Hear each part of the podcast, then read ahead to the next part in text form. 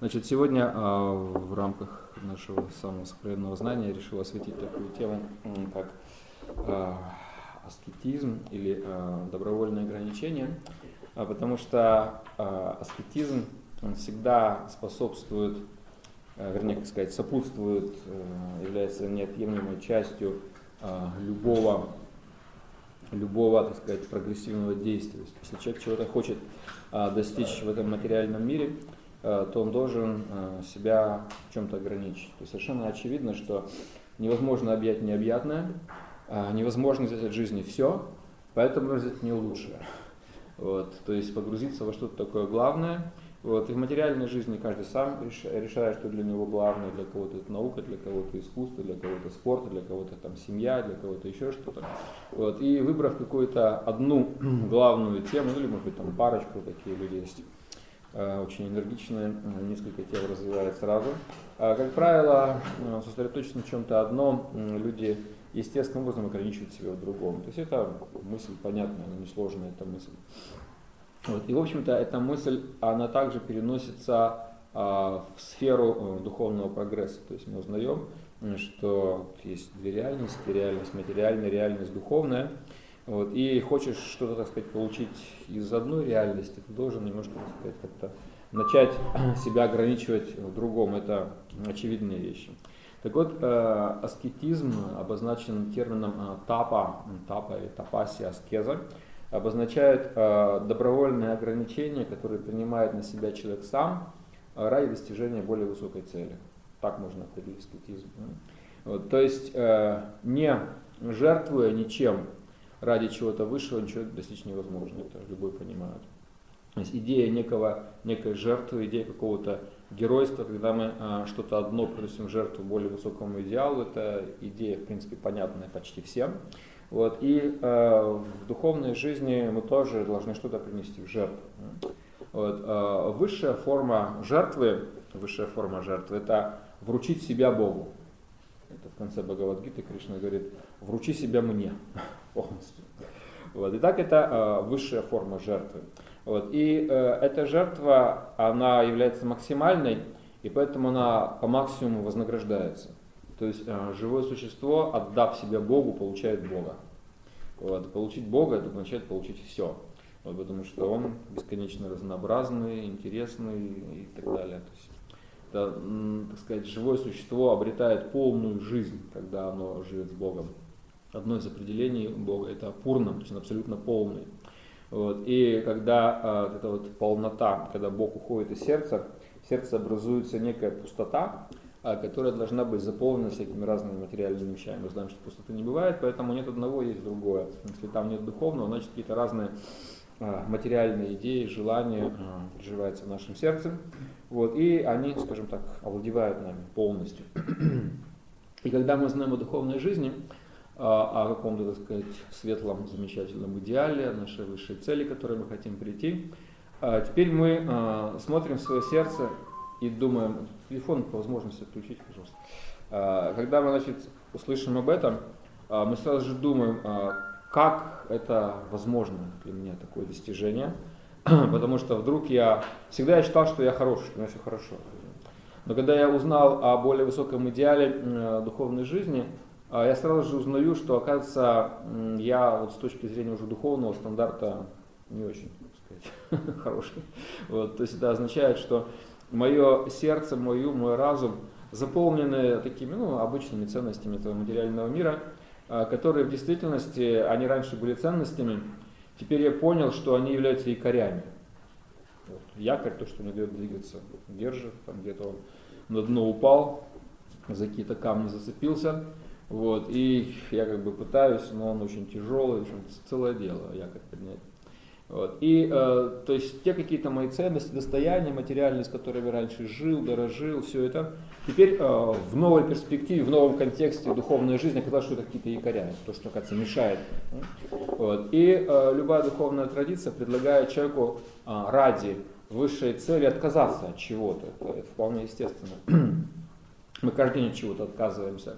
А, заходишь в магазин, э, должен отказаться от какого-то количества бумажек с разными цифрами, вот, иначе не дадут то, что мы хотим из-за прилавка. То есть фактически мы что-то отдаем, это не просто бумажки, да, а мы знаем, что это наш труд, это кровь, пот и слезы наши, так сказать. Вот они в этих бумажках представлены.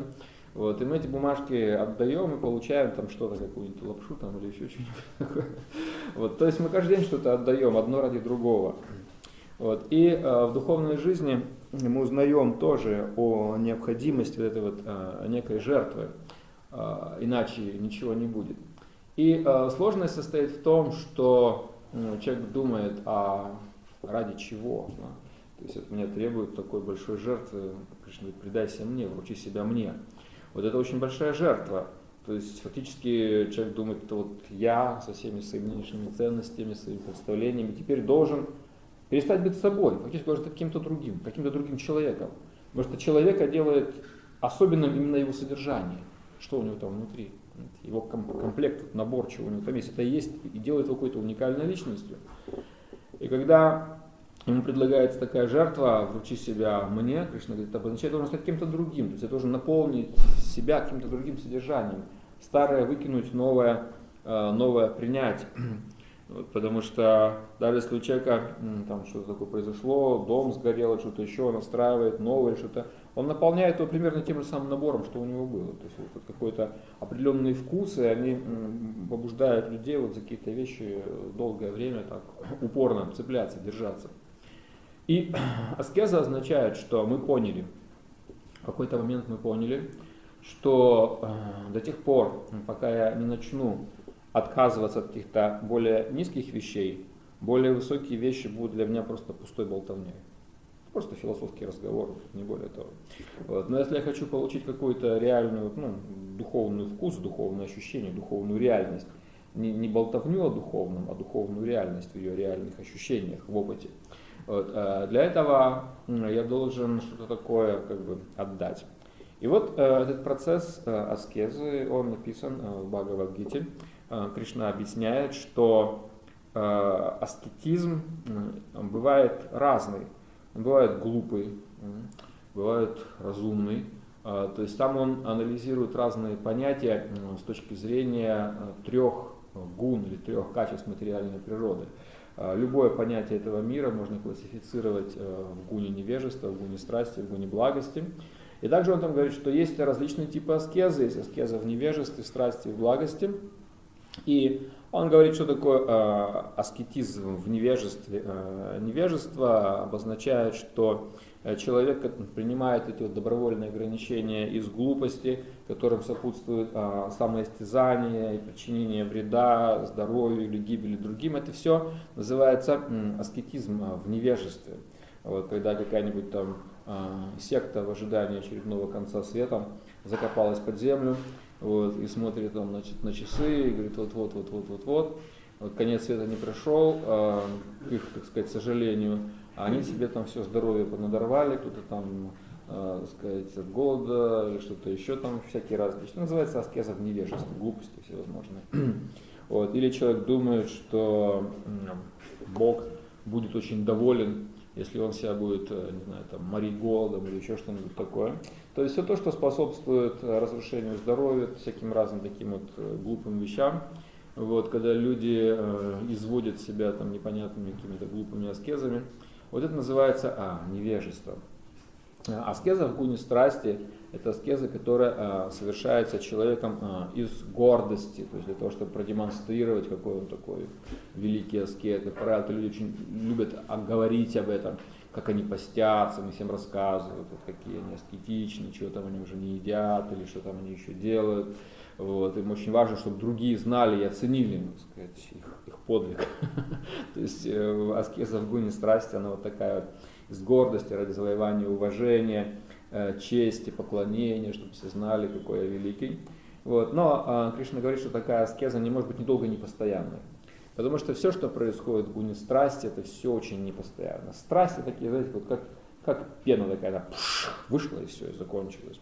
То есть э, страсть, как правило, импульсивна, то есть она лишена такой какой-то стабильной, а, серьезной основы. Поэтому люди могут э, ограничивать себя в гуне страсти временно ради каких-то плодов.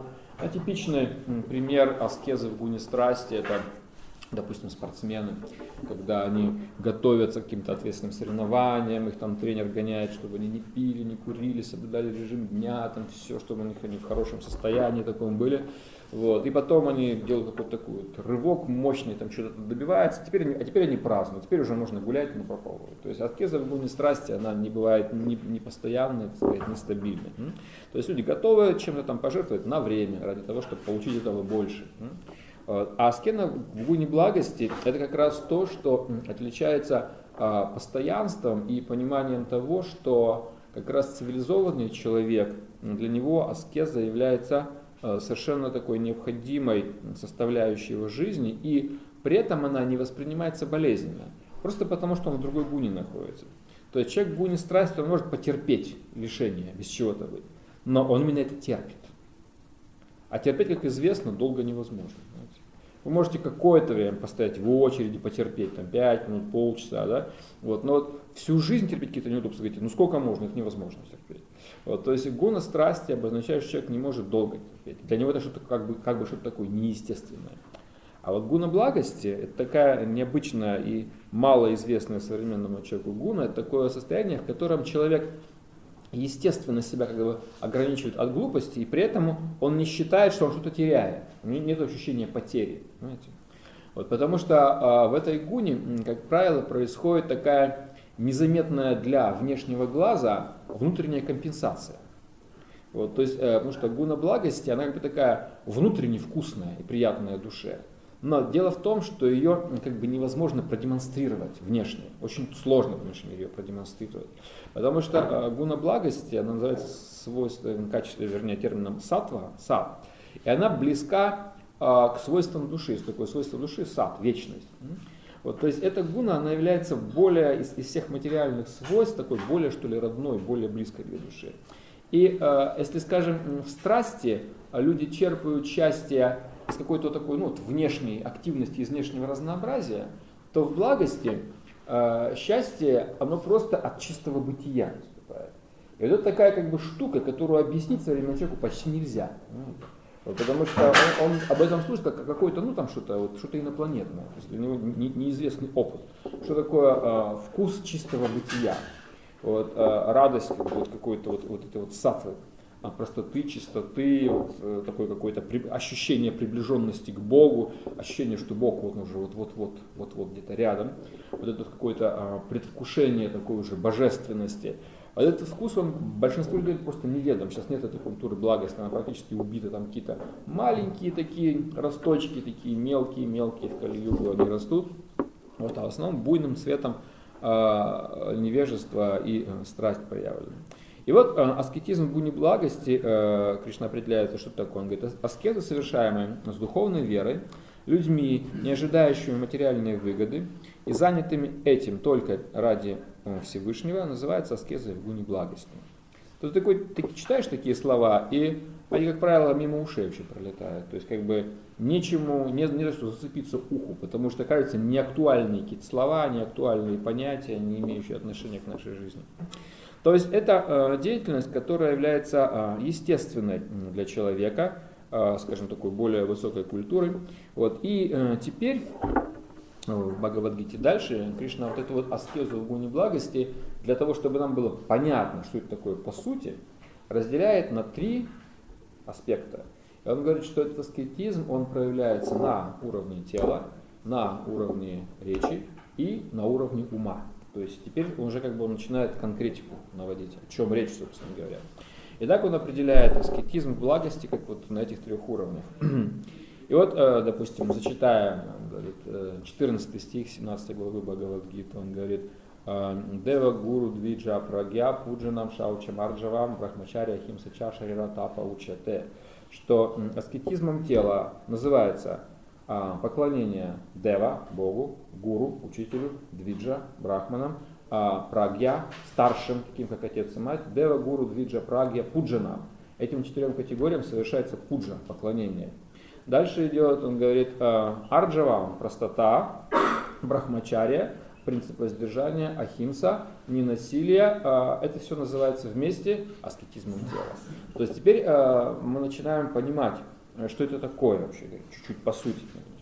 То есть тело должно какие-то, так сказать, совершать действия всякие разные. Вот. И э, пуджа – это э, ритуал э, поклонения. Вот. Если человек э, никому не выражает почтение, э, это обозначает, человек не понимает реальности. Вот, но, по меньшей мере, всех детей в детстве учат здороваться со старшими, там, приветствовать, выражать какое-то почтение, в школе вставать, когда учитель заходит, какое-то выражение почтения к старшим, какое-то минимальное понятие о каком-то социальном этикете есть. Но это не так сильно подчеркивается, а, вот, потому что люди немножко не понимают, откуда это. То есть им кажется, что может быть какой-то ну, просто слепой социальный этикет или что-то еще. Вот. Но а, и для того, чтобы было понятно, почему так нужно делать, а, Кришна объясняет в Гите с самого начала, с самого верха. Он говорит, Дева, Двиджа, Гуру, Прагья. Сначала Бог. Он вершина пирамиды. Потом идут его представители, допустим, учитель, гуру, там, двиджа, брахман, носители духовной культуры, да, вот такие чистые личности, которые представляют здесь, собственно говоря, духовную культуру. Вот. И уже, скажем, э, на, на, низшая иерархия этого является наши непосредственно начальники, допустим, родители. Да. Вот. И э, если вот эта вся линия, вся линия э, учитель, э, священник, э, родитель, если они все вместе сказать, вот как бы на одной этой линии божественной преемственности стоят, тогда э, человек, естественно, выражает почтение всему тому, что естественно выше. То есть вот искусственному этикету сложно следовать. Когда, допустим, мы знаем, что это человек какой-то ну, он, он просто, скажем, годами стар, ну, как в армии, допустим, да, все знают, что там, ну, начальник, он какой-то, может, не очень далекий человек, да, но поскольку у него больше звезд на погонах, вот, и он обладает там какой-то властью, ему говорят, ну все, и там говорят, там, да, товарищ генерал, там, товарищ полковник, еще там какой-нибудь, вот, и все. А за спиной у него там шутки про него там шутят, еще что-нибудь такое. То есть люди могут а, реально не уважать его, если они видят, что у него его как бы авторитет такой, ну чисто дутый, достаточно формальный, он не несет себе чего-то такого. Вот поэтому для того, чтобы люди а, естественным образом выражали а, какое-то почтение, уважение, то все эти, скажем так, наделенные полномочиями личности, они должны Бога отражать. Если они отражают Бога, то есть они как бы следуют э, сами духовной культуре, тогда э, их э, подчиненные, они естественным образом это делают. Итак, это первый аспект аскетизма тела, что человек должен поклоняться вот этой вот, скажем, иерархии, но эта иерархия является не просто какой-то материально-искусственной системой, а настоящая иерархия – это та иерархия, во главе которой наверху стоит Бог. И вот если все представители этой линии, как вот э, такие честные, э, сказать, как их называют эти вот э, представители эстафеты, да, вот эстафета, они перейдут один другому вот, факел, да, тогда все здорово. Вот, то есть когда э, Э, священники, учителя, родители доносят до своих подопечных детей вот эту вот высшую ценность жизни, Бога. Бог это высшая ценность для души.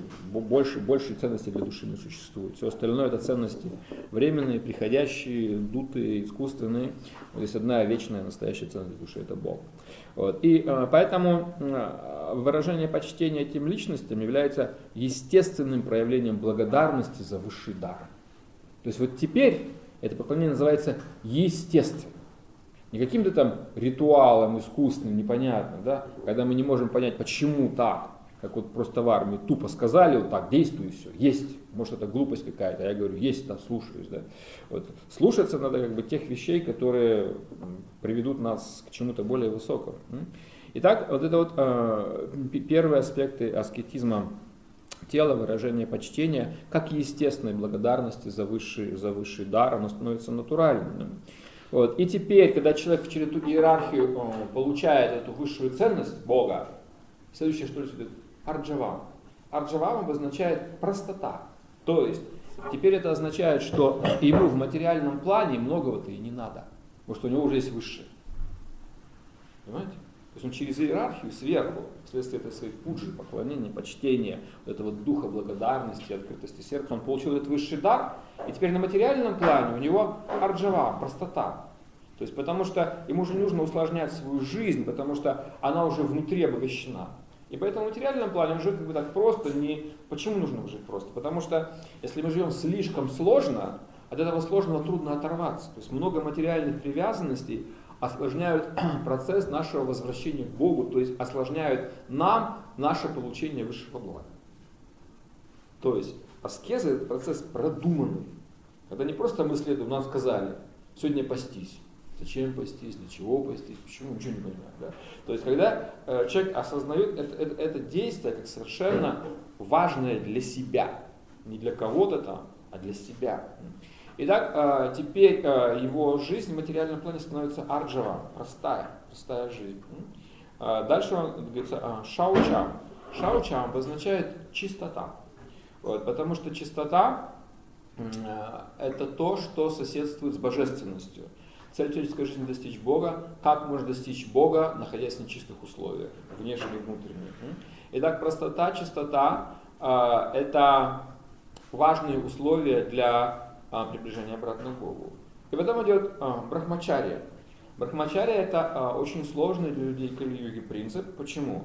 Почему он сложный? В строгом смысле слова брахмачария обозначает воздержание половое.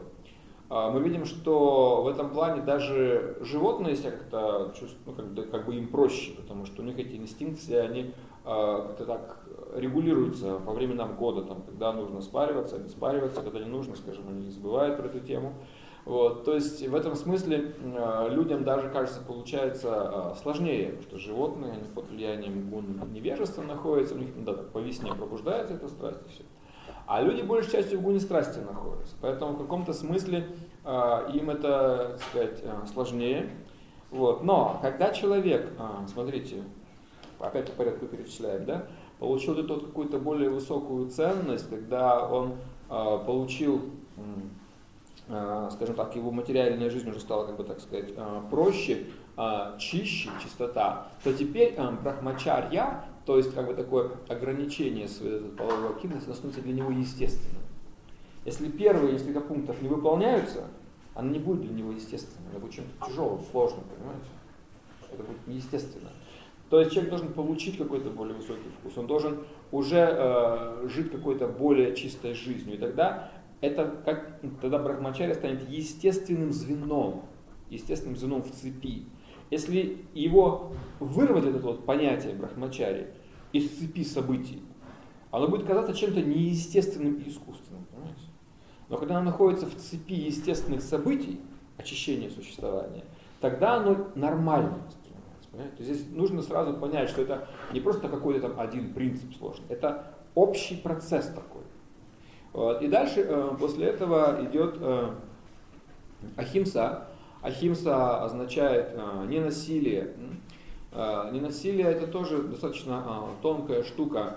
На, на самом таком грубом уровне ненасилие это, ну вот мы говорим просто там есть чью-то плоть, да, в таком грубом варианте, да, вегетарианство такая. Это вегетарианство такой, ну, поверхностный уровень ахимсы, то есть принципа ненасилия, это поверхностный уровень. На более тонком уровне ахимса обозначает а вообще никому не причинять никакого вреда, не только не убивать вообще. А если, допустим, мы а, кого-то, скажем, на каком-то таком более тонком плане эксплуатируем, это тоже будет химса, насилие, понимаете? Вот. А химса это обозначает не причинять никому не только там смерти, а даже боли не причинять. Даже боли не причинять. Вы не можете съесть корову, оставив ее в живых. Невозможно. Ее придется убить. Да? Но кого-то мы можем мучить всю жизнь. Он живой, и мы его мучаем сказать, подкусываем кровь из него пьем на таком тонком уровне, что называется, да, это тоже будет э, химса, это тоже будет насилие. Вот, то есть человека можно пытать, так сказать, такой, он медленно, так сказать, будет от нашей боли, от боли, которую мы причиняем, мучиться, тоже будет форма насилия. Поэтому, э, когда человек достаточно уже укрепился в такой вот, ну, что называется, а, благости, у него отсутствует идея эксплуатации вообще на таком даже на уровне сексуальном и так далее, уже принцип брахмачари, он вносит еще свою лепту, вот этот принцип ахимсы, то есть никакой эксплуатации называется. Мужчины, женщины или женщины, мужчина, всякие разные варианты бывают. То есть ахимса это достаточно глубокая такая вещь, которая обозначает, что человек не хочет э, сказать, никому причинять в этом мире никаких неудобств, никаких беспокойств. Знаете, это достаточно ну, высокий, высокий уровень. Итак, это аскетизм на а, уровне тела. Вот. Но а, если мы, допустим, не достигли каких-то высот, мы, конечно, начинаем с чего-то, начинаем с начальных вещей. Вот. И самое главное, это а, увидеть в своей жизни вот эту вот иерархию, кто же мне даст этот высший вкус, даст это высшее благо, благодаря чему я смогу постепенно вытеснить из своей жизни, своего сознания привязанности к более низким вещам. Без этого вот такой замены качественной это невозможно сделать. Понимаете? Вот, поэтому говорится, что духовная жизнь она начинается с этого поиска а, высшего вкуса, а вкус он не просто в воздухе витает. Его распространяют определенные личности, которые называются духовными учителями. То есть человек, который а, в своей жизни а, опробовал это все, прошел вот, и уже, как бы так сказать, реализовал, и он готов помогать другим, делиться всеми этими вещами. Итак, это начало аскезы. Далее э, Кришна рассматривает аскетизм на уровне речи. Это был на уровне тела аскетизм благости. Он говорит, э, в чем проявляется аскетизм на уровне речи. Э, дальше, это вот 17 глава, текст 15. Говорит, аскетизм речи состоит в произнесении слов, которые правдивы, приятны, благотворны и не беспокоят других а также в регулярном воспевании ведических гимнов. Итак, что это такое? Слова правдивые, приятные, благотворные, не беспокоящие других. Обычно у людей это вот побуждение говорить, оно очень сильное, и а, люди далеко не всегда взвешивают, а являются ли эти слова действительно благотворными, нужными, и не внесут ли они каких-то таких вот лишних беспокойств.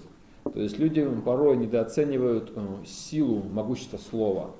Вот. А слово – это очень большая, так сказать, сила. Э, ведические брахманы при помощи этих мантр, слов, не могли э, зажечь огонь без спичек, они могли проклясть, они могли благословить. Это все сила слова, это сила вибрации определенной, потому что вибрация звуковая, распространяется в пространстве. Пространство это самая тонкая, скажем, такая вот из всех элементов, самый тонкий из всех элементов материи, вот, э, ощутимый такой. И э, какие-то такие вот изменения или колебания в, этой, в этом пространстве, они вызывают уже колебания во всех остальных других сферах. Иногда какой-то определенной вибрации, может быть, был такой опыт, волосы дымом встали. Бывает такое? От чего это? Звук он включает другие процессы, понимаете? То есть звук, он наиболее такой могущественный, сильный. И поэтому, э, когда мы что-то такое говорим, то мы должны понимать, что мы не просто ну, какую-то информацию передаем, мы также передаем эмоцию, мы также передаем какую-то такую еще ну, невербальную информацию, какое-то вот такое вот состояние, свое такое э, понимание. Вот, то есть слово это как бы такая, ну, э, наконечник, а смысл это вот такая стрела, что за ним идет, понимаете? То есть как бы вот со словом входит смысл, эмоция, а, позитивная, негативная, всякое разное. Поэтому речь это очень ответственная штука. И в ведические времена а, детей с детства а, приучали петь допустим, эти вот веды, ведические гимны, потому что, ну, все равно в школе заставляют что-то учить, там, стихи какие-нибудь, да, Есенина, там, «Белая береза за моим окном», еще там что-нибудь такое, там, какой-нибудь там Пушкин, еще там, ну, может быть, талантливые стихи и так далее. Вот, но, то есть, э, дети, у них, как правило, в детстве очень хорошая память, они легко запоминают какие-то вещи, и поэтому у них, они пока еще там слишком сильно у них это не заморочены другими вещами, вот поэтому они могут запоминать. Вот, и э, их с детства приучали петь ведические гимны, потому что это одна из форм аскетизма речи.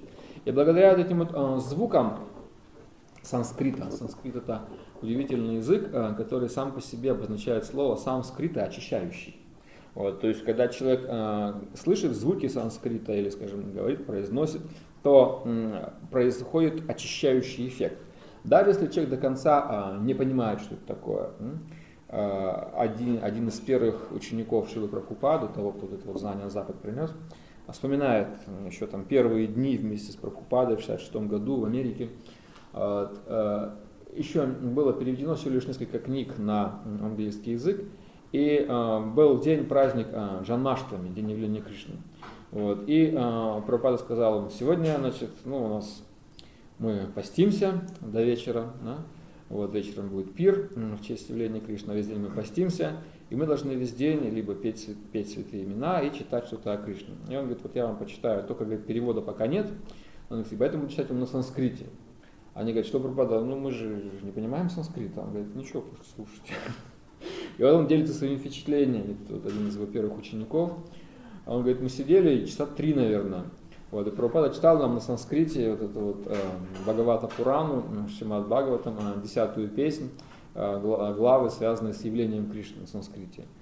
Он говорит, я сидел, говорит, что смотрел на стрелки часов, говорит, мне казалось, что стрелка, она просто вообще остановилась, вечность остановилась, говорит, я ничего не понимал, говорит, вот я просто сидел, вот. И он говорит, но потом, через какое-то время, где-то через полчаса, через час, говорит, вдруг мне так, хотя говорит, ничего ни слова не понимал, стало так очень хорошо, как так спокойно, сердце так очень радостно. Вот. То есть э, санскрит это язык, который, э, скажем, он является абсолютно благотворным, э, независимо от того, понимает человек или не понимает. Мы знаем, что есть языки какие-то более благозвучные, менее благозвучные, какие-то красивые, некрасивые, это, ну, с материальной точки зрения, да? Вот, степень их благотворности, она может быть, так сказать, весьма различной. Вот, но а, санскрит это язык, который абсолютно логичен, а, он вписан в четкую систему. Вот, например, такой главный язык нашей эпохи Кальюги, это английский, да, как известно. Он самый простой, такой, наиболее такой универсальный, не так сложно выучить. Э, при этом это язык, в котором куча разных глупостей вообще, непонятных вещей, которые что к чему. Например, э, слово там бат, да, оно пишется b, u, читается бат. А точно так же пишется слово пут, p, u, t. Это бат, а это пут. И почему это читается бат, а это пут, никто объяснить не может, понимаете? Нужно просто запомнить. И таких глупостей там полно, понимаете? Вот, то есть язык, который, э, в котором много всего нелогичного. Так вот, санскрит это язык абсолютно логичный. То есть это, когда появились вот эти вот компьютеры и прочие, так сказать, вот дела все появились, появилась необходимость э, писать компьютерные программы, прочие, прочие вещи, изучались различные, подбирать какие-то языки, да, на которых все это будет писаться. И э, они выяснили, что самый совершенный язык это санскрит. Выясняется, полностью вообще логичный, без всяких глупостей, вообще очень точный язык, потому что язык а, предназначенный для обозначения и описания абсолютной истины.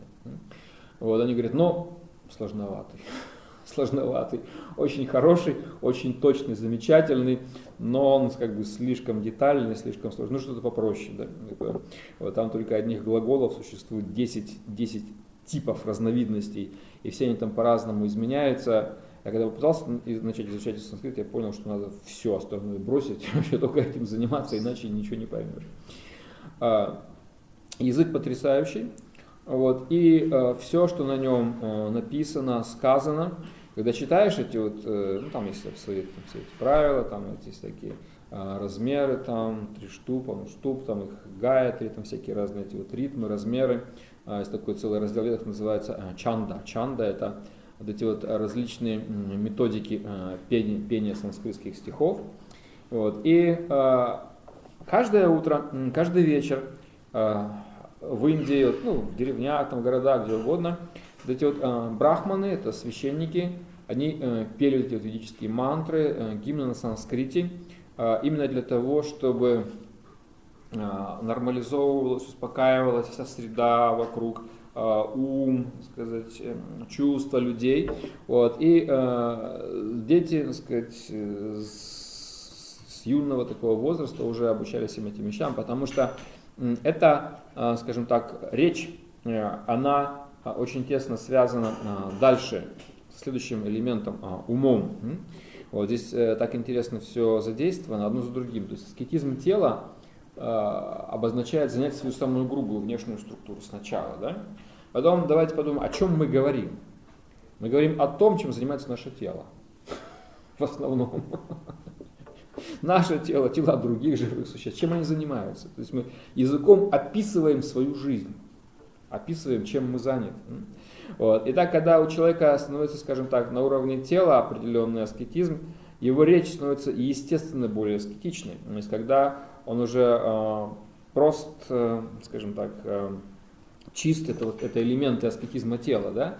Теперь эти элементы аскетизма тела, они уже хочешь не хочешь отражаются в речи. То есть теперь уже человек, который овладел принципом ахимсы, на уровне поведения, да? Теперь он и словом никого обидеть не хочет, правильно? Потому что химса или насилие это разное бывает. Можно кого-то ударить, да? это будет такое внешнее насилие. А, но синяк, сказать, он там через три дня прошел. А можно так сказать, что человек всю жизнь помнить будет, понимаете? Поэтому словом можно ударить сильнее, чем кулаком. Итак, человек, который, допустим, уже на уровне тела достиг определенной чистоты, а шаучам, это один из принципов аскетизма тела, да? шаучам, чистота и простота. Вот теперь эта же чистота и простота, она проникает в следующий уровень его деятельности, деятельность на уровне речи. Понимаете? Вот, то есть теперь уже человек не пытается своим словом задеть кого-то, обидеть кого-то, оскорбить, причинить боль, как там подколоть, да, или как-то там съязвить, что-то еще. Нету этого побуждения, потому что многие люди пользуются языком именно так. Именно так. Включите телевизор и послушайте разную речь. И вы увидите, как люди пользуются языком. Они язвят, там, оскорбляют, критикуют, там, подкалывают, что-то еще делают. То есть они языком пользуются как инструментом насилия, по сути дела, понимаете? Язык часто является а, инструментом, как бы таким катализатором конфликтов всевозможных, понимаете? А почему? А потому что человек не владеет языком, а как бы аскезом на уровне речи. Слова благотворные, приятные, не беспокоящие других, понимаете? То есть человек, наоборот, пользуется языком как инструментом насилия. Очень часто. Вот. Или, или таким тонким, э, тон, тонким инструментом эксплуатации. То есть можно так построить свою речь, понимаете, чтобы людей, вот, как говорится, построить нужным образом. Да? И люди изучают НЛП, все эти там нейролингвистическое программирование и прочее. Это тонкие формы манипуляции, эксплуатации людей. Ничего другого. То есть я хочу добиваться от людей того, что мне надо. И поэтому я использую язык по такому назначению. Но у языка изначально, вообще говоря, другое назначение. Для чего нужен язык? Это не просто на уровне вот этой вот первой сигнальной системы, да? Что где? Пища там, самка там, самец здесь. То есть вот указать, где там вот наше убежище, там опасность здесь. Да? Это вот на уровне первой сигнальной системы. Что где, что почем. Да? Вот это вот как бы такие примитивные функции. У языка на самом деле э, глубинная и более высокая функция существует. И э, эта функция языка, как это ни странно, состоит в том, чтобы прославлять Бога. Что мы еще языком делаем? Мы описываем имена, формы, качества и деяния кого? Несовершенных людей. Почитайте. Политики, олигархи, спортсмены, певцы, кто там еще у нас главные герои, кого мы описываем, да? То есть вот о ком говорят? Террористы какие-нибудь там, еще там кто-нибудь, да? Вот, то есть вот герои. Герои, которые в первых рядах, элита всякая разная, известные личности, позитивно известные, скандально известные, всякие разные. И чем мы занимаемся? Мы при помощи языка описываем имена, мы знаем эти имена, формы, кто они такие, как они, обсуждаем да, все это, их качество и деяния. Вот все. А в Веде сказано, что речь предназначена для того, чтобы описывать имена, формы, качества деяний Бога. Изначально. Бог ушел из нашей жизни. О чем мы теперь языком будем болтать? Вот о других именах, формах, качествах. Понимаете? То есть у языка есть э, глубинное предназначение. И людям интересно поговорить да, о том, обсудить, какие у нас соседи, какие у нас а начальники на работе, политики, да, еще какие-нибудь наши звезды. Вот об этом мы и говорим. Понимаете? Больше ничего мы не говорим. Имена. Ты что такой грязный? Ты что такой там, ой, какой ты красивый? Именно это что такое? Качество, описание, да? Как ты себя ведешь? Это описание действий. Мы не можем выйти за эти пределы. Мы не можем уйти за вот эти вот вещи, за описание имен, форм, качества, деяний, кого бы то ни было. Потому что ничего другого-то и нет в этом мире, кроме имен, форм, качеств и деяний. Ничего другого нет. Назовите что-нибудь другое. Не получится, понимаете? Вот, есть... Деяния тоже могут великие деяния. Какие? Великие великие... А это уже, это уже детализация. Это детализация, ну, понимаете? Мы говорим об основных категориях. Детализация может быть бесконечной, понимаете? Вот вы можете говорить о материи там, в общих категориях, можете говорить о ней там, в категориях там, детальных, мельчайших, это уже деталь. Вот, поэтому э, язык, сама потребность говорить, выражать свое мнение, делиться эмоциями, какие-то еще, как-то вот спрашивать и так далее, что-то, получить какие-то ответы. А у языка есть назначение. В духовном мире живые существа тоже общаются очень, так сказать, продуктивно, очень красиво общаются. А, у них есть определенное, скажем так, обращение. Вот, они очень так любовно друг к другу обращаются, не так, как здесь сейчас многие люди.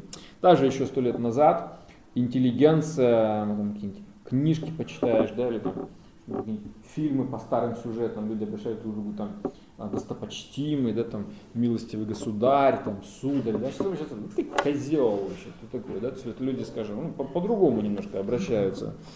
Вот. А, то есть уровень, скажем так, обращения, оценки э, к людям он стал совсем другим. То есть язык это очень большая проблема, очень много беспокойств, э, потому что, допустим, мы знаем, что сейчас времена как такой, ну, э, свободной или относительно свободной прессы, да, когда все, кто хотят что-то там сказать, они могут это сказать, когда это не напечатают в газете, ты можешь открыть себе там какой-нибудь свой сайт, свой блог, там еще что-нибудь в интернете и что хочешь вообще, про кого хочешь там писать, да, вот, и пока тебя поймают, можно много чего сказать. Вот, то есть сейчас очень большие для этого возможности, но мы должны понимать, что язык, а, если мы им пользуемся бесконтрольно, на самом деле речь очень сильно оскверняет а, не только слушающих, а также и говорящего. Человек, сказавший какую-то гадость или глупость, он не только причинил боль, беспокойство тому, кто это услышал, а он а, сам стал немного хуже, он сам себя запачкал. От, этих, от всей этой речи, от всего этого она очень оскверняет человека. Вот, то есть вибрация, может, человек слышит, и у него он аж морщится от этих слов, понимаете? Потому что, потому что эти слова, они порождают в уме не какие-то неприятные, негативные ассоциации, вот, и мы говорим, замолчи, прекрати, то есть это, это невозможно, то есть как бы вот этот вот звук, он может причинять нам реальную боль, понимаете, вот, поэтому речь это такая штука, которая тоже должна быть под определенным контролем, вот аскетизм речи, это следующий аспект, о котором э, Кришна говорит. То есть э, благотворность, э, благотворность речи обозначает, что говорить нужно о том, что реально может помочь людям. А, речь, которая не помогает людям, называется термином праджалпа. Праджалпа обозначает просто пустая болтовня. Вот. И э, это как э, очень хороший такой пример в ведах, что пустая болтовня это как вот э, кваканье лягушки. Там говорится, что кваканье лягушки это не просто такое кваканье лягушки, оно что делает? Оно призывает змею. Когда лягушка квакает, змея, ага, слышит, вот она моя жертва, и ползет на звук. То есть, когда лягушка квакает, этим самым она озвучивает саму себя. То есть, она привлекает змею. И в этом говорится, что подобно тому, как квакающая лягушка навлекает на себя вот вот змею, привлекает, точно так же и люди, которые а, квакают непонятно о чем, они, так сказать, к ним приближается змея смерти, они этого даже не замечают. Продолжают, так сказать, вот, восторгаться своим, своим кваканием, что называется. Вот, то есть время, время кала сарпа, невидимый, невидимый такой змей времени, поглощает живые существа, которые заняты какой-то болтовней. Но люди, которые используют речь по назначению, то эта речь, их правильная духовная речь, она призывает не змею смерть, она призывает Бога. Вот таков эффект. Понимаете? Правильная речь призывает Бога, призывает милость Бога, когда человек пользуется речью а, в духовном смысле, ради духовной цели. И, э, а регулярное чтение ведических гимнов, ну что, ладно, допустим, э, мы сейчас говорим, ну санскрит там, язык поломаешь. Я сам помню свои проблемы, когда я только первый раз прочитал, долго не мог выговорить Бак, Бхакти, Веданта, сами Прабхупада. Язык аж не гнулся, понимаете? Ну, как это, такое слово трудное, да? И когда я его выговорил, Бхакти, Веданта, сами Прабхупада, ну, здорово вообще, наконец-то научился такое слово произносить. То есть нам кажется, что язык какой-то санскрит очень сложный. На самом деле русские люди находятся а, в очень большом, так сказать, я бы сказал, ну, предпочтительном положении относительно других наций, потому что русский язык, он очень близкий родственник санскрита. Вот. И э, для нас эти все вещи, они очень простыми являются для произношения. Не сравнить с теми же, допустим, китайцами или там, теми же англичанами или французами, которым довольно-таки трудно воспроизводить эти вот звуки санскрита. Ну ладно, бог с ним. А, у нас нет задачи стать санскритологами. Вот, хотя этот язык вед, он очищающий, для всех благотворный. Вот, нам очень тяжело там, учить ригведу и так далее, нам это не надо. Поэтому э, для нас все эти ведические гимны, они сейчас, скажем, в такой упрощенной форме даны. Даны такие наиболее простые мантры, которые легко произносимы, и которые легко можно практиковать. Э, Хари Кришна мантра является самой, что называется, одновременно а, простой и возвышенной. Это то, что нужно человеку Кали-йоги. Вот это высший из всех гимнов, называется. Вот поэтому, если мы регулярно уделяем часть своего времени э, воспеванию этих, это будет аскетизм речи. А, второй, второй, второй аспект аскетизма в благости. И третий, э, а третий аспект аскетизма благости – это аскетизм ума. Итак, телом действуем, потом мы говорим о том, что мы делаем телом, и э, то, что мы говорим, оно составляет, скажем так сказать, отпечатки в нашем уме. Ум это наиболее э, глубинный пласт нашего бытия, пока мы обусловлены. Духовным еще более глубокий, но э, до духовного нужно дойти. Вот невозможно дойти до духовного уровня со скверненным умом. Поэтому ум нужно очистить. И аскетизм тела, он уже очищает в какой-то степени нас. За аскетизмом тела следует аскетизм речи. Когда люди начинают чисто жить, следующее, они начинают чисто говорить. Из слов, из их обихода выходят всякие там уже разные бранные выражения, то есть аскетизм речи, он, естественно, следует за этим. Вот. И в конце концов, ум становится аскетичным. Что это такое? Кришна объясняет дальше. Он говорит, аскетизм ума – это удовлетворенность, э, прямота, э, серьезность, владение своими чувствами очищение своего существования. Это называется аскетизмом ума. Итак, первый термин – мана, просадом, удовлетворенность. Что это такое? То есть удовлетворенность – это как раз и есть то, о чем я с самого начала немножечко сказал – а, это вот такое состояние такого, скажем, самодовольства в хорошем смысле слова, то есть как бы удовлетворенность а, своей вечностью, своей неуязвимостью, своей, так сказать, вот, э, ну, как сказать, природой, своим, своим, своим, своим духовным вот этим вот положением, что в действительности с нами ничего не может произойти. Вот с нашим телом масса чего может произойти. И пока мы отождествляем себя с этим телом, в уме что? Беспокойство. Когда же ум может быть удовлетворен? Только тогда, когда он начнет понимать, что с нами ничего не может произойти. Что э, тело, как машина, может сломаться. Любая машина рано или поздно ломается. Никому не дадут здесь, так сказать, ну, больше, чем сто лет гарантии не дадут. Обычно меньше. Вот, машина ломается. Вот. Но, когда живое существо начинает понимать, что я не машина, я владелец машины. Я не машина, я владелец машины. Вот, э, и это не просто философское какое-то понимание, а это реальное ощущение, которое приходит человеку от очищения своего существования. Он реально начинает понимать, я внутри, я внутри.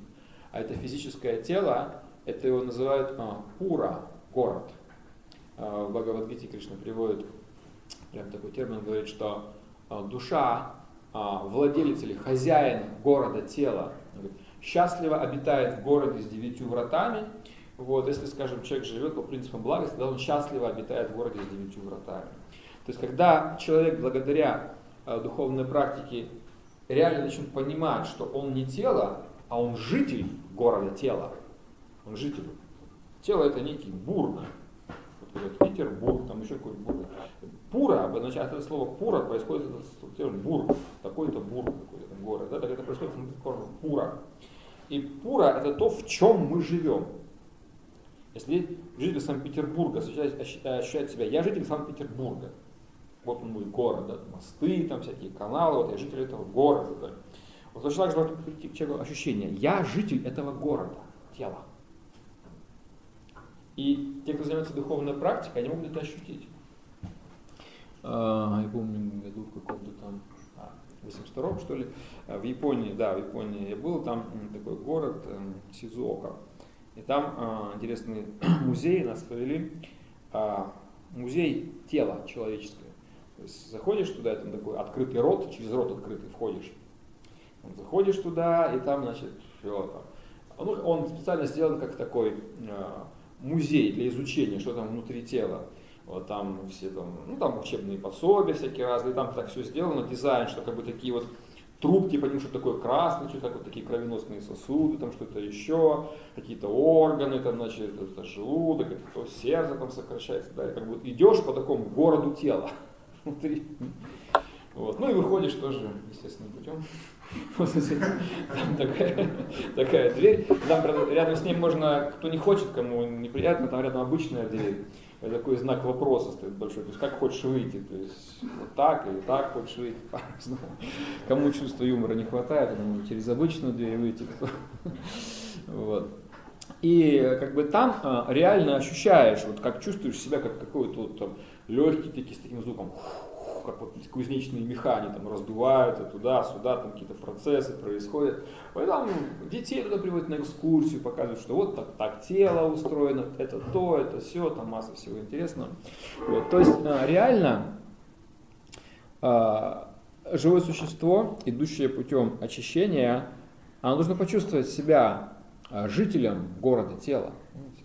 Вот. И когда человек почувствовал вот это, вот, тогда э, он начинает испытывать глубокое такое удовлетворение, что как бы эти вот процессы, которые происходят в теле, они происходят э, по воле параматмы, того, кто является господином этого тела. Я его как бы владелец времени, пользователь, но не господин. Вот, потому что сам я этим телом оперировать не могу. Люди не могут остановить э, старость, болезни, смерть. Это происходит вот, они не знают, как это тело толком работает, так общее какое-то понятие об этих процессах они имеют, но э, это все настолько сложно, что этим командует Бог сердце параматный. Вот и когда живое существо начинает понимать, что м, тело это тело, это машина, м, а я просто временно в этой машине тело еду э, по дороге моей судьбы, направляет меня по дороге этой судьбы тот, кто находится рядом, Бог сердце, вот, то э, к живому существу приходит глубокое такое внутреннее успокоение, удовлетворение, называется манах просадом, ум удовлетворен. Мана – это ум, просадом означает э, удовлетворенность такая глубинная, получение как бы, милости свыше. Итак, э, удовлетворенность, э, далее э, говорится, прямота, то есть ум не должен быть э, лицемерным. Если этот материальный мир, э, он учит нас двойственности – друзья, враги, наши, не наши, ты должен хитрить, ты должен там как-то манипулировать. То есть у людей, как правило, очень сложный ум такой. Э, редко от кого можно получить какой-то прямой ответ. Как дела? А тебе-то что?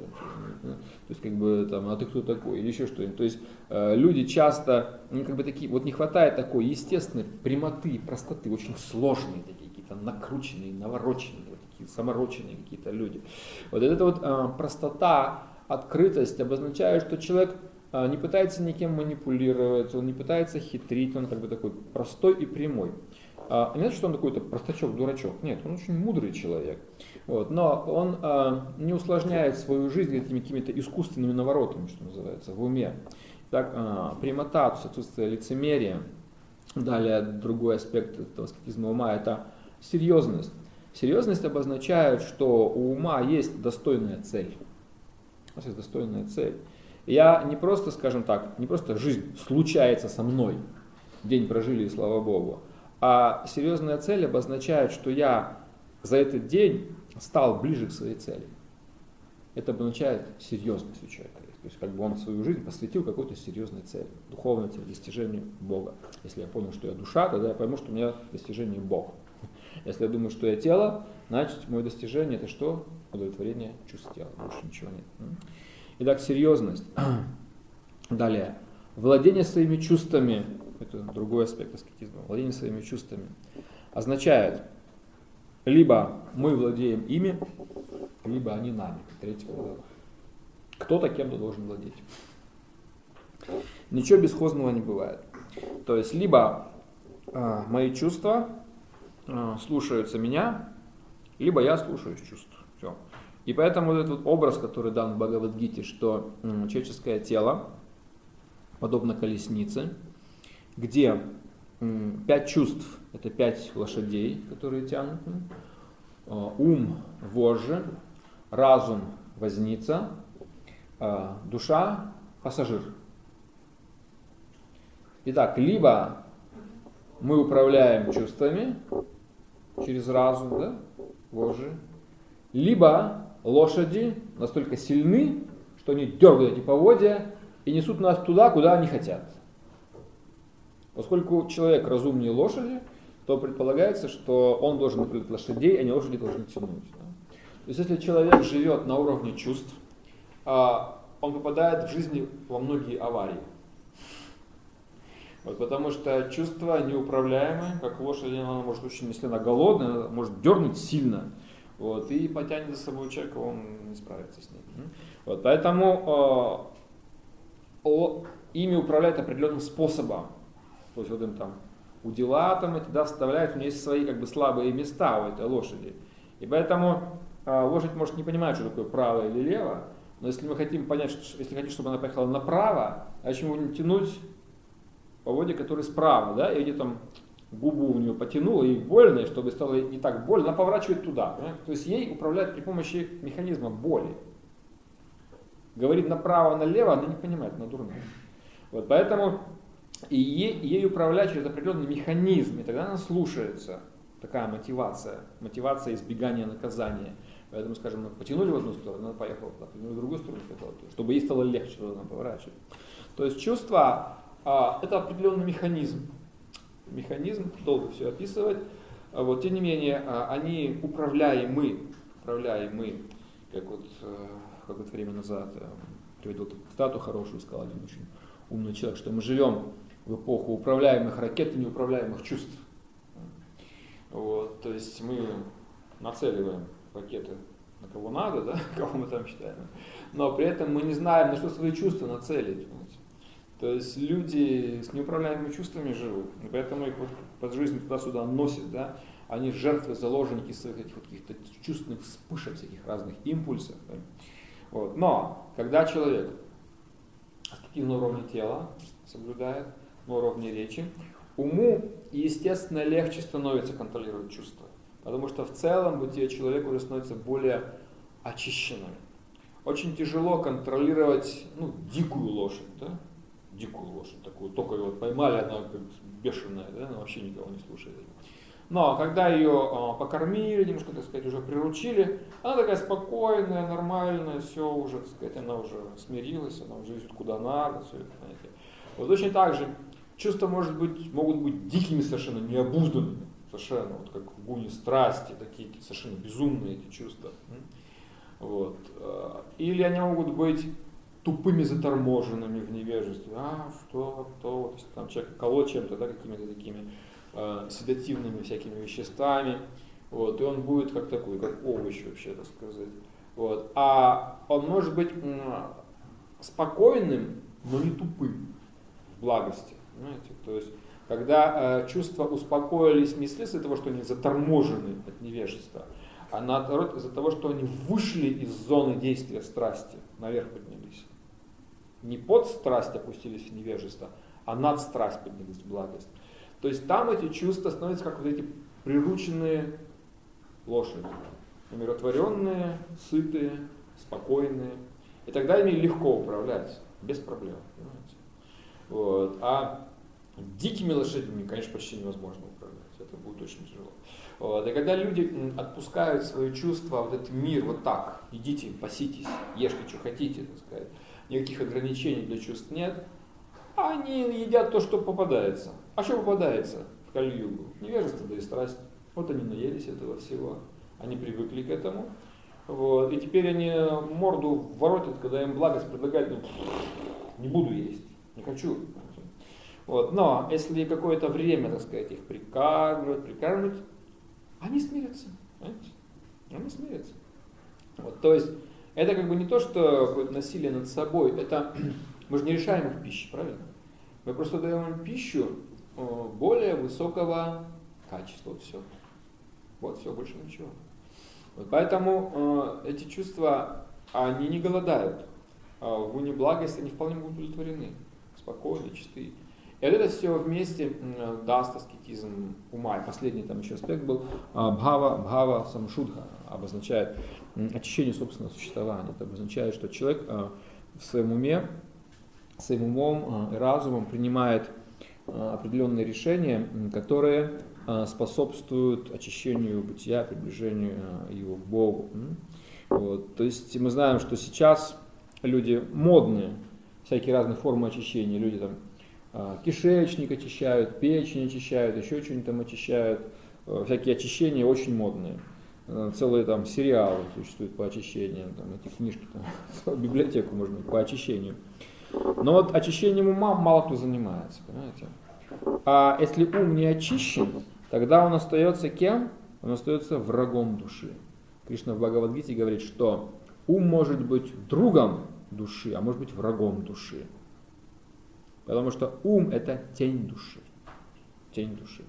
Вот. Если ум осквернен, привязан к материи, очень сильно связан с этими чувствами внешними, он сильно так дергает импульсы вот в материальное тянет человека. И человеку трудно, он говорит, я, ну, я понимаю, говорит, правильно говорите, ничего могу делать, меня чувства меня куда-то увлекают, и все, я ничего не могу поделать. Лошади потащили, все, я предаюсь лошадям. Я не учусь контролировать лошадей. Я говорю, да, они туда тянут, тянут, наверное, наверное, это естественно. Да? То есть возница бросил вожжи, и лошади пошли пастись куда хотят. Да? Человек не должен допускать таких вещей. Он должен все-таки взять э, контроль за своей жизнью э, в свои руки. То есть он должен найти эту достойную высокую цель и направлять себя, колесницу своего тела, э, ума в нужном, в нужном направлении. А, вот такой вот аскетизм в гуне благости на уровне тела, на уровне речи и на уровне ума, это то, что нужно, понимаете? Вот это и будет, скажем так, эм, самый большой подвиг, а, который может совершить человек. То есть считается, что аскетизм это подвиг, как называют аскетические подвиги. Что подвиг обозначает, что кто-то кого-то победил, да? чем-то там пожертвовал, победил. Так вот, э, самая большая э, победа Э, для живого существа это победа над своими низменными вот этими вот потребностями, которые не являются для души естественными. Они просто являются чем-то, что, ну, скажем так, случилось с нами вследствие невежественной жизни. Именно брались всего этого. Понимаете? Но когда мы узнали э, о этой высшей цели, теперь э, самый большой подвиг, который живое существо может совершить, это вот самый большой подвиг. Это победа над своими вот низменными тенденциями, привычками, вкусами ради себя же самого, ради своего вот этого а, высшего духовного будущего. То есть невозможно прийти к Богу в грязном виде. Все. Если человек даже приходит к себе домой, то он ноги вытирает, правильно? Он не будет там ходить, там, следить как это самое. То есть, когда мы куда-то идем, ну, в чистое место человек приходит, там следят чистотой, то есть невозможно прийти к Богу в грязном виде, нереальная вещь. Вот поэтому мы уже идем, мы уже вытираем ноги. Мы уже, мы уже, так сказать, вы, выяснили, где он, кто он, мы уже идем к нему и вытираем все. Руки, ноги, ум, все, так сказать, чистимся. Вот, поэтому а, аскетизм это а, то, что в наших интересах. Вот, но а, применять все эти вещи человек должен, конечно же, согласно своему уровню. Это невозможно какие-то вещи вот сразу так вот оседлать. То есть лошадь в одно мгновение приручить нельзя требуется время. Вот, поэтому э, нам и дано время жизни именно для того, чтобы мы, так сказать, если не сразу, то постепенно пришли э, вот к тому, что э, аскетизм обозначает ограничение глупостей. То есть Кришна не хочет отобрать у нас ничего хорошего.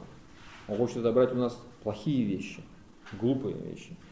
А родители отбирают ребенка опасную игрушку, дают ему что-то такое ценное. Вот, то есть Кришна не хочет нас просто ограничить в чем-то, чтобы мы там были такими бесчувственными. Да? Нет, он предлагает взамен более высокие вкусы, более высокие ценности. Вот в, таком, в такой перспективе, с таким видением, а, следование аскетизму является понятным, естественным, а, разумным занятием для живого существа. И это будет то, что называется топо дивьям, божественная аскеза, а, потому что аскеза в человеческой жизни обязательно, она неизбежна, либо она будет дурная и приходящая ради материальных благ, все равно все себя чем-то ограничивают.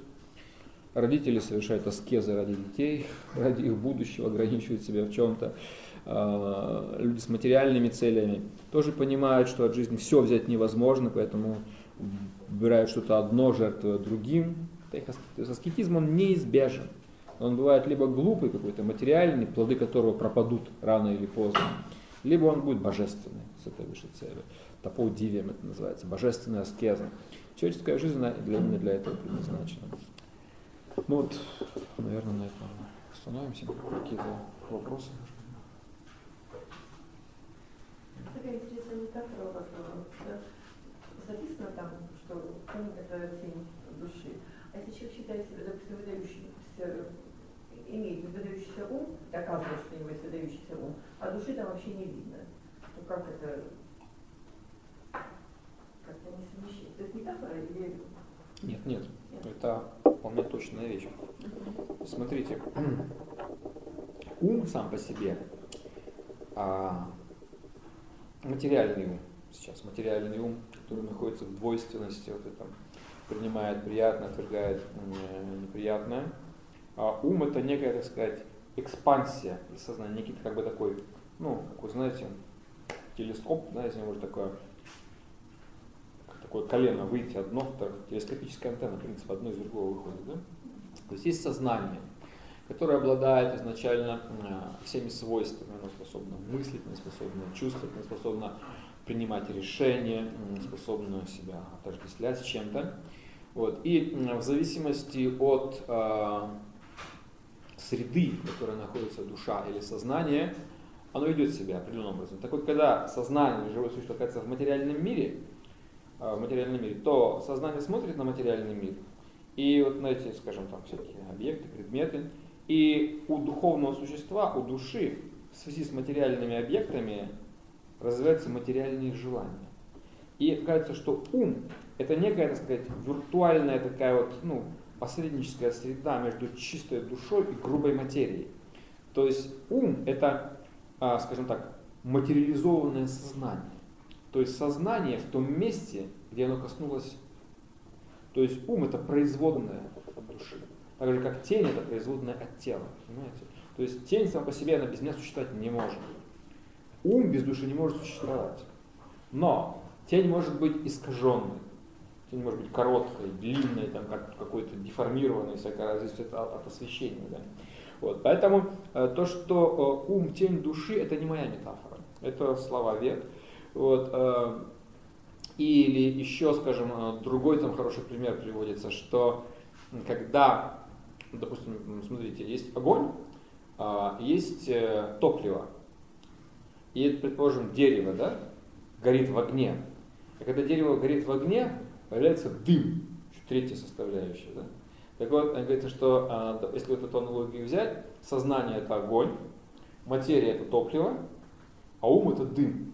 То есть, когда сознание а, переваривает, скажем так, пытается тут манипулировать материей, то вот все, что он в связи с ней переживает, это и есть деятельность ума нравится мне, не нравится, получается, не получается, какие-то мысли всякие у меня появляются. То есть вот, э, когда сознание, духовное изначально сознание, взаимодействует с материей, то все эмоции, идеи, мысли, планы и какие-то состояния, которые возникают в сознании в связи с материей, называются материальным умом. Как бы такая проекция сознания на материю, как бы такая вот временная, как бы такая вот щупальца из сознания вышла, и вот все, что вот, вот всего опыта, которого набралась, вот этот внутренний опыт, которого мы набрались в связи с материальным миром, называется вот это наше внутреннее состояние и есть ум, манас, понимаете? То есть это реальная экспансия сознания. Но если человек набрался материального опыта такого очень какого-то грубого, может быть он в материальном плане действительно великий там, и так далее, все прочее, но при этом он э, лишен духовного видения, тогда да, ум есть, а сознание не видно. Это то же самое, что э, настолько густой дым, что за ним огня не видно. Хотя дым порождение огня. Мы знаем, что не бывает дыма без огня, да? Нет дыма без огня. Вот точно так же не бывает ума без души. Но если человек занимается какими-то не очень чистыми делами, то дым настолько густой, что он огонь скрывает. Поэтому это аналогия достаточно точно. Еще может вопрос? Да, вот я хотела спросить. Вы говорите, надо поклоняться родителям, а вот если родителей нет живых, вот как им поклоняться? Там сказано прагья. Прагья буквально обозначает старшие. И там такие как.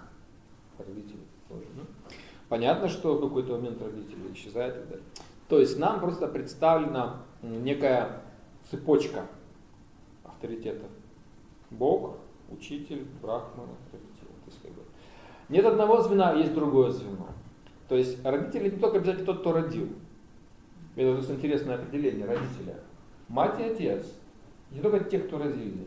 Те, кто кормят, защищают и заботятся.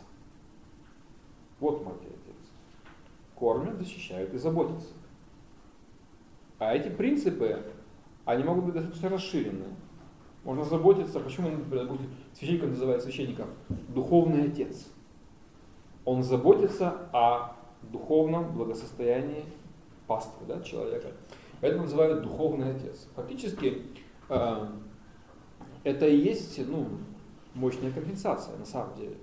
Иногда даже духовный отец нас заботится даже лучше, чем наши кровные родители.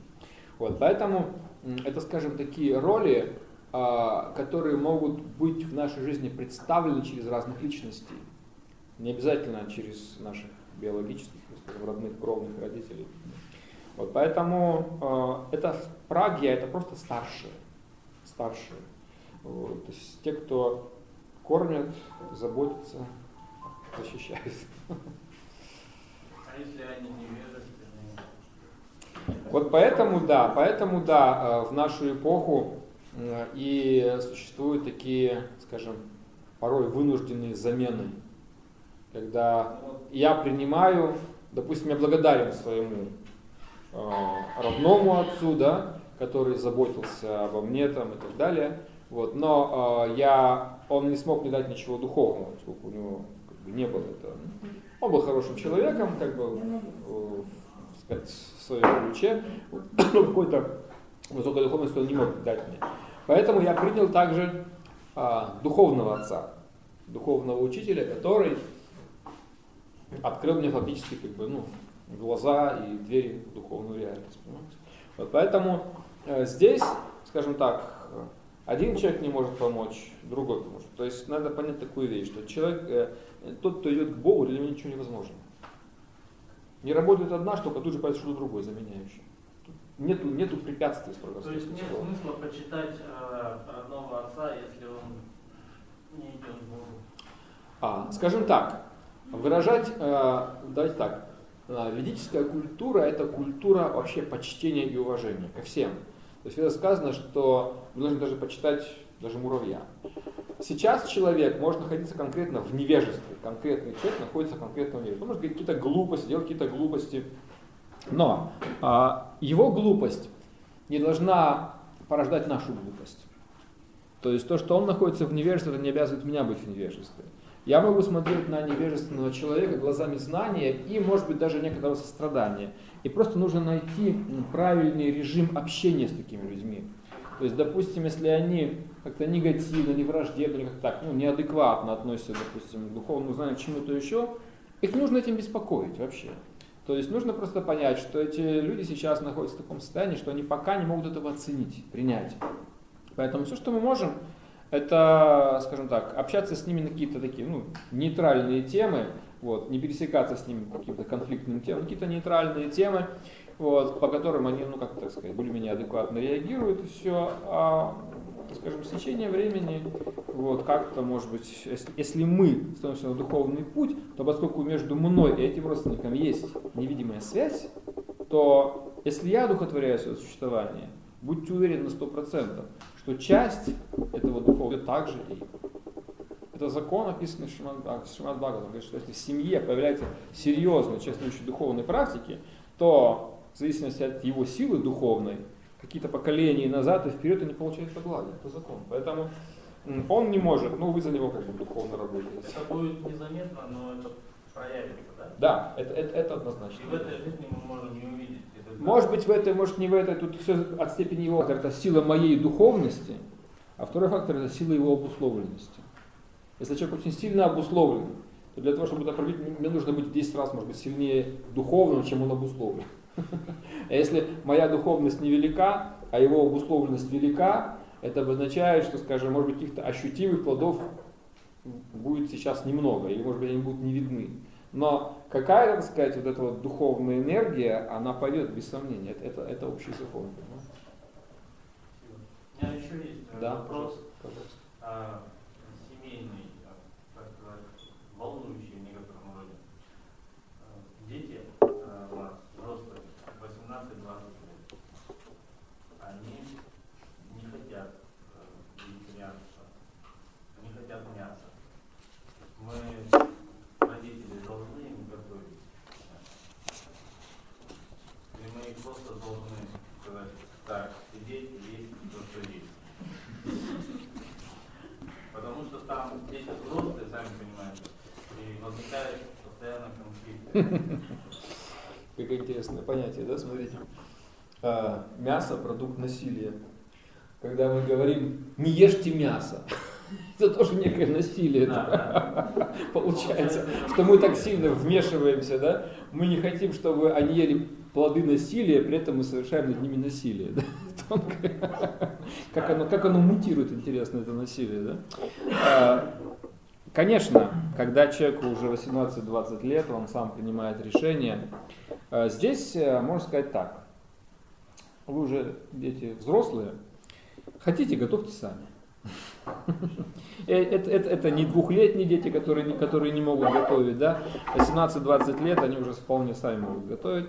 Вот, допустим, э, э, вы, пока они, если вы будете им навязывать, э, будет хуже, потому что они не понимают реально. То есть они сейчас пока на уровне чувств, там, каких-то своих привычек и так далее.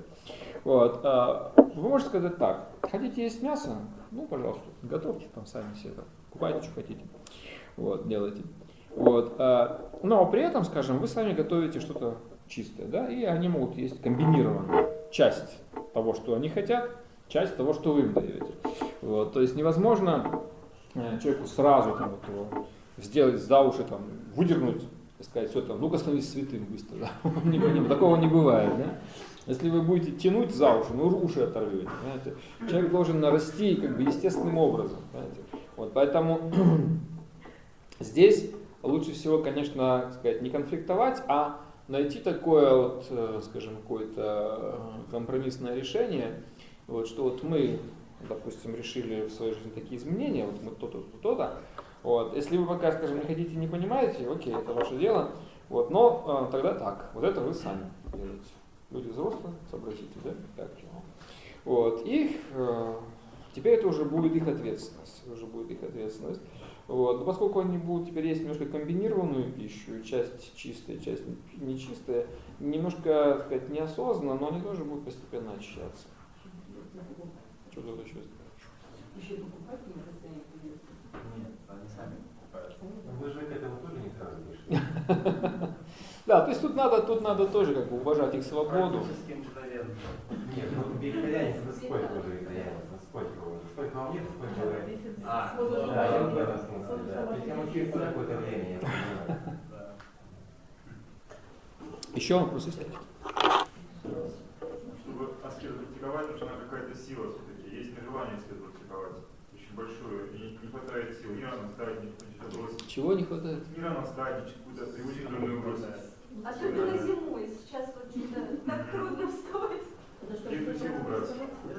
И вообще, как ну, еще стоит аскеза счастья? Ведь без счастья ничего не будем делать.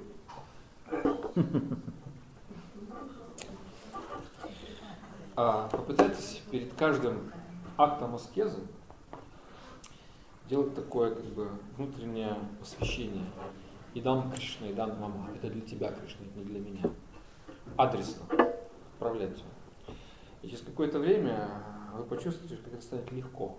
Потому что целью аскезы является не просто наше очищение, а, как сказано в Бхагавадгите, целью всех аскез, жертвоприношений, благотворительности является удовлетворение Господа. Когда вы начнете это делать ради Него, и дам Кришна, и дам Ума, это для тебя, для меня. Вы почувствуете живой ответ, живую связь. Потому что он говорит, я есть аскеза всех аскетов. читаете 10 глава, помните такой стих? Он говорит, тапас винам, тапас ага. Я есть аскеза всех аскетов. Это одно из воплощений, на самом деле. То есть, когда вы поймете, что в этом процессе присутствует Он, если вы совершаете его для Бога, тогда по-другому, в другом ключе совершенно. Он войдет в процесс. А когда он войдет, что-то выйдет. Туда, куда Бог входит, невежество выходит. Свет вошел, тьма ушла. 17 глава Бхагавадгита. Читайте, великая книга. Всем рекомендую. Я сколько, сколько вот я читаю Бхагавадгиту уже больше 20 лет, я не могу найти дна. Я не могу найти дна в этой книге. Это бездонная книга, у нее нет дна. Можно нырять на любую глубину, и дна там не будет никогда. Там достаешься с этого все новые и новые драгоценности достаешь оттуда. Я когда читаю